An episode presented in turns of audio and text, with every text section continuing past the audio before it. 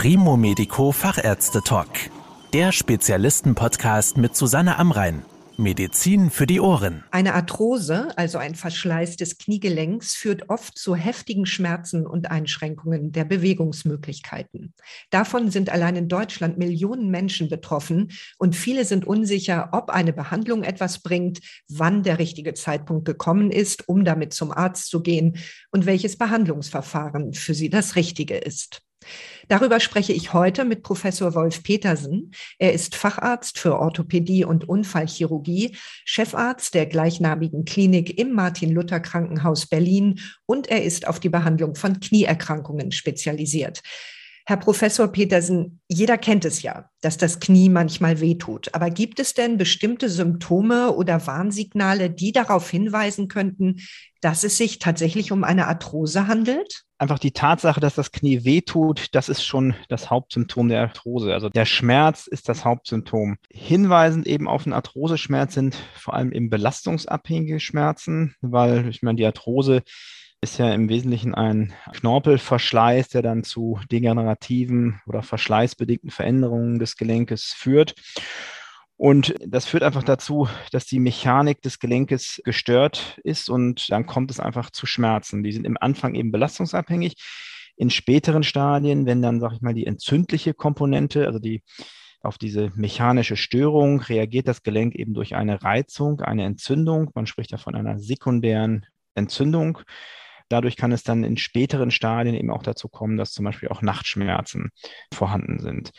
Zusätzlich kommen dann Probleme wie Bewegungseinschränkungen oder auch eben koordinative Defizite, die dann die Mobilität erschweren. Wenn jetzt eine Patientin oder ein Patient mit dem Verdacht zu Ihnen kommt, es könnte eine Arthrose sein, welche Untersuchungen stehen denn dann an, damit Sie am Ende tatsächlich sagen können, ja, es ist eine Arthrose oder es ist keine? Gut, als erstes muss man den Patienten natürlich so nach seiner Schmerzcharakteristik fragen, dann sollte auf jeden Fall eine körperliche Untersuchung stattfinden.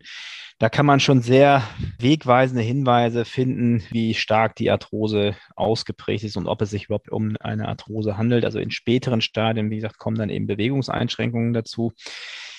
In Frühstadien kann der Schmerz zum Beispiel einfach durch eine Meniskussymptomatik hervorgerufen werden.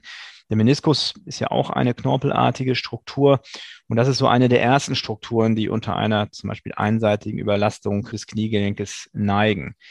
In diesen frühen Stadien kann es sinnvoll sein, zunächst einmal eine Kernspintomographie zu machen. Wenn wir allerdings, sag ich mal, spätere Stadien vorliegen haben oder den Verdacht eben auf spätere Stadien, dann sind konventionelle Röntgenaufnahmen ganz wichtig und ganz wichtig ist, dass der Patient dabei steht. Nur so können wir dann tatsächlich die Gelenkspalt weiter auch wirklich zuverlässig beurteilen und dann sozusagen den Grad oder das Stadium der Arthrose dann auch sicher einschätzen. Wenn Sie nun so eine Arthrose feststellen und die Patientin oder der Patient möchten das aber nicht behandeln lassen, gibt es denn theoretisch die Chance, dass das auch von selber wieder besser wird? Also zum Beispiel einfach durch Ruhe? Naja, wir wissen schon, dass Arthrosen oft sehr wechselhaft verlaufen, auch wellenhaft. Also es kann schon immer sein, dass sich eine akute Entzündungssymptomatik auch wieder zurückbildet, tatsächlich durch Schonung. Aber es gibt natürlich auch grundsätzliche Maßnahmen, die man machen kann.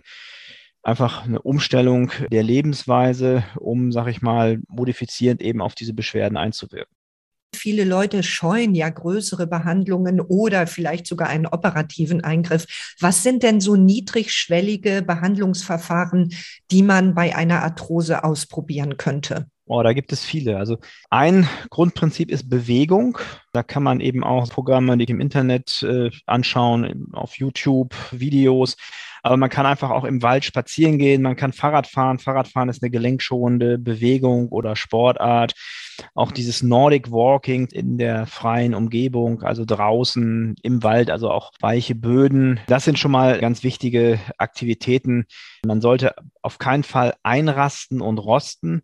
Und der zweite große Bereich, auf den man selber sehr viel Einfluss hat, ist die Ernährung. Das Wichtigste an der Ernährung ist einfach aufs Gewicht zu achten. Also da sind ein, zwei, drei, vier, fünf Kilo entlasten das Knie meistens um ein Vielfaches, ne, weil sich die Belastung nicht nur durchs Körpergewicht zusammensetzt, sondern dieses Körpergewicht, was auf das Gelenk wirkt, muss dann durch Muskelkräfte kompensiert werden und durch diese Zugkräfte wird dann die Belastung einfach potenziert. Und das heißt also, mit jedem Kilo, was wir abnehmen, reduzieren wir die Belastung des Kniegelenks um ein Vielfaches.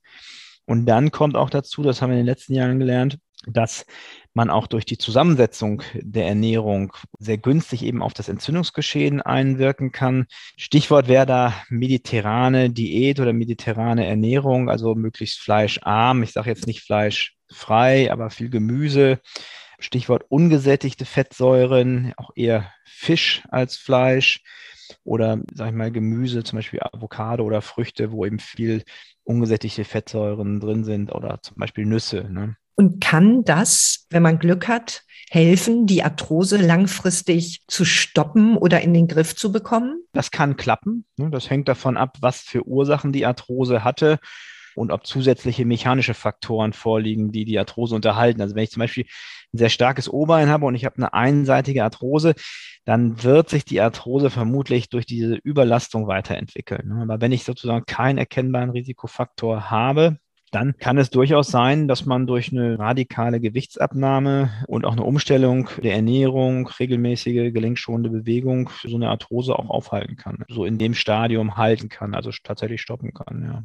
Wenn die Arthrose nun schon weiter fortgeschritten ist und die Betroffenen unter starken Schmerzen leiden, was für operative Möglichkeiten gibt es denn, um die Beschwerden zu lindern? Ja, da gibt es ja verschiedene operative Möglichkeiten. Ganz in den Anfangsstadien, also ich spreche jetzt schon wieder diese Meniskussymptomatik an, die vielen eigentlich gar nicht so als Arthrose-Symptomatik bewusst ist. In diesen Fällen kann es aber helfen, mit einer minimalinvasiven Maßnahme, einer Arthroskopie, diese mechanisch induzierten Beschwerden zu lindern. Das ist eigentlich so die einfachste Maßnahme.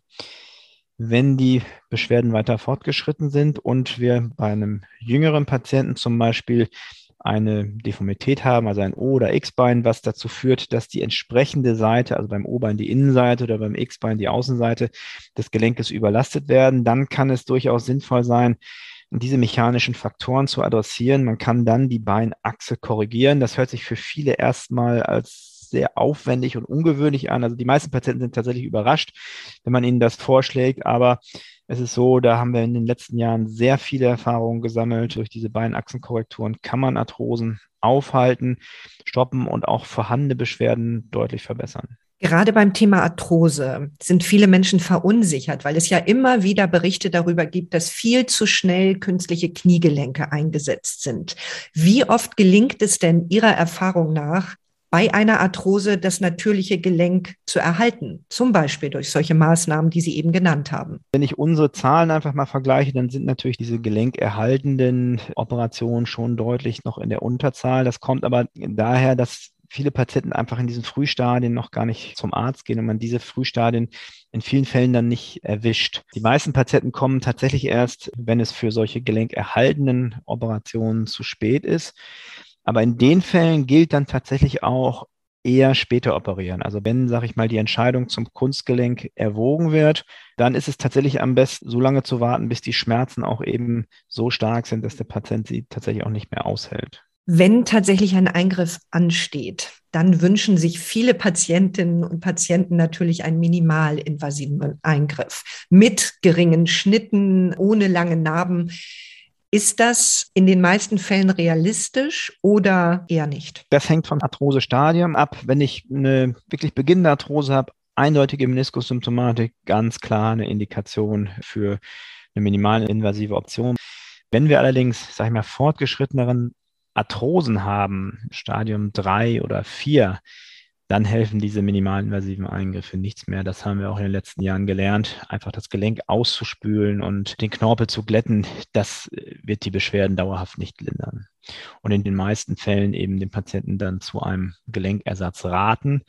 Das aber auch nur, wenn eben diese radiologischen Arthrosezeichen einfach auch mit subjektiven Beschwerden, also Schmerzen des Patienten korrelieren. Also die Schmerzen müssen so sein, dass die Lebensqualität eben deutlich eingeschränkt ist und dass die konservative Therapie oder die bisherigen Maßnahmen eben auch nichts mehr bringen. Dann ist sozusagen die Indikation zur Implantation eines Kunstgelenkes gegeben. Wenn Sie jetzt die gelenkerhaltenden Operationen mit dem Einsatz eines Kunstgelenks vergleichen, was ist weniger belastend für die Patienten? Also die Eingriffsdimension ist wahrscheinlich bei beiden Eingriffen ähnlich.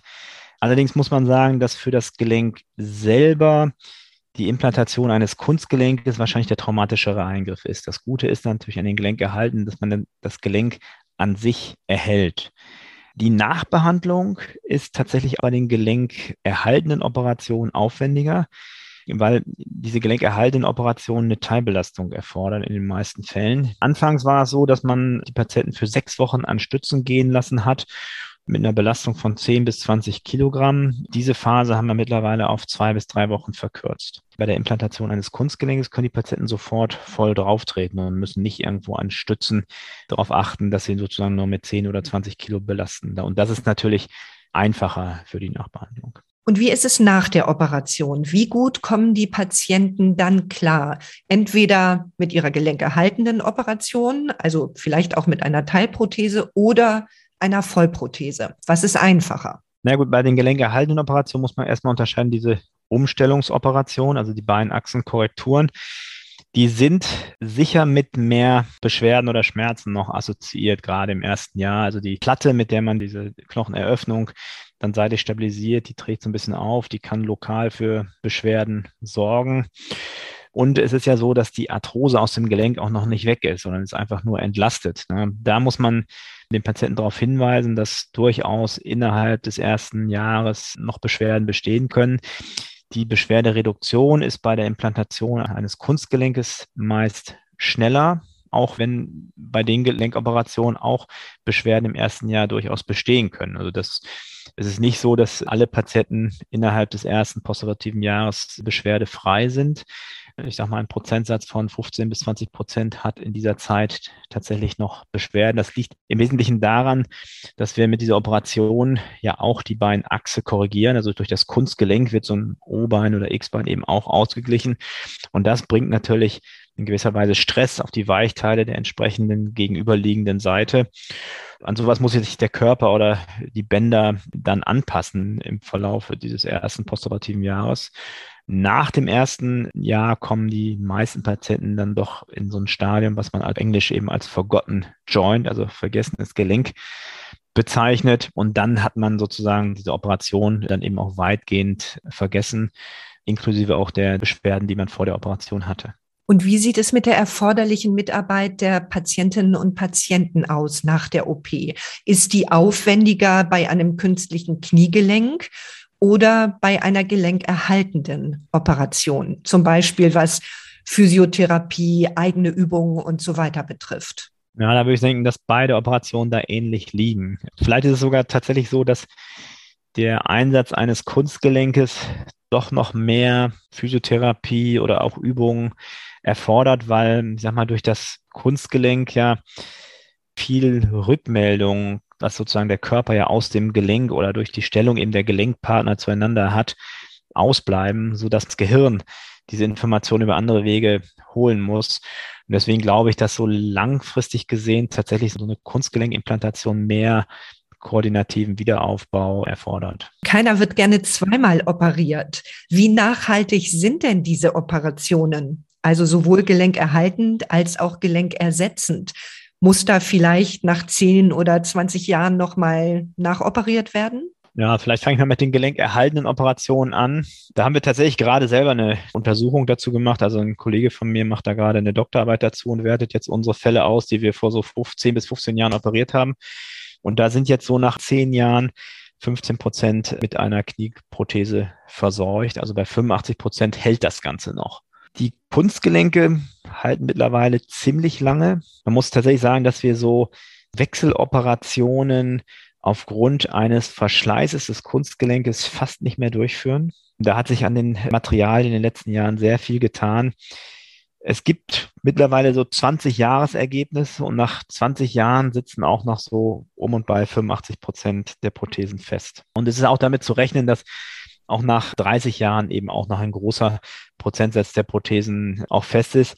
Allerdings ist es so, dass man diese Phasen dann wahrscheinlich auch erst erreicht, wenn überhaupt insgesamt dann auch die Lebenserwartung steigt, weil das Alter der Patienten natürlich auch ein wesentlicher Faktor ist, um die Indikation zu einem Kunstgelenk zu stellen. Vielen Dank für Ihre Erklärungen, Herr Professor Petersen. Sehr gerne. Das war der Primo Medico Fachärzte Talk. Danke, dass Sie zugehört haben. Mehr Informationen rund um das Thema Gesundheit und medizinische Spezialisten finden Sie auf primomedico.com. Bis zum nächsten Mal, wenn es wieder heißt Medizin für die Ohren.